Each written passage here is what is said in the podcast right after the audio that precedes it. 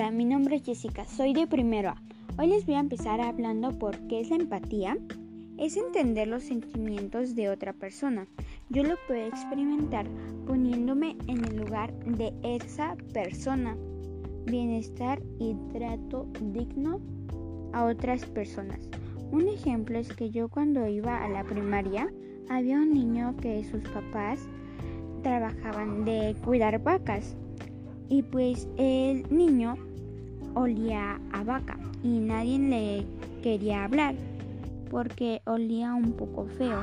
Entonces yo le empecé a hablar un poco y luego ya los demás niños le empezaron a hablar.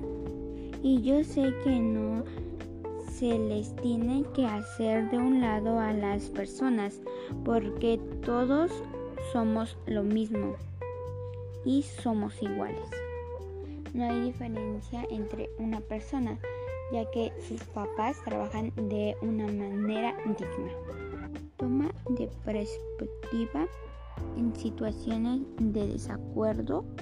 Un ejemplo es que ahorita están construyendo de dos pisos mi casa y yo estoy en desacuerdo porque solo a mis otros hermanos le van a hacer cuarto allá arriba pero entiendo que no es porque mis papás no me quieran hacer un cuarto de arriba, es porque la situación económica no nos los permite. Reconocimiento de conflictos asociados a la diversidad.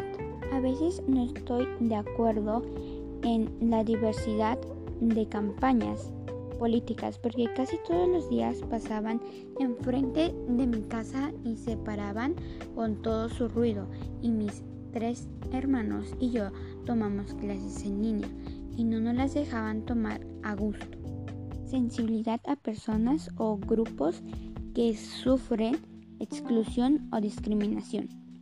Un ejemplo es que cuando estuvo la vacuna del COVID-19, unas personas venían muy bien vestidas y los que les atendían los atendían muy bien y los atendían bastante rápidos. Sin cambio, si tú ibas vestido de una manera más de baja calidad, no te atendían igual. Y a las personas iban de una manera mejor vestida. Cuidado de otros seres vivos y de la naturaleza.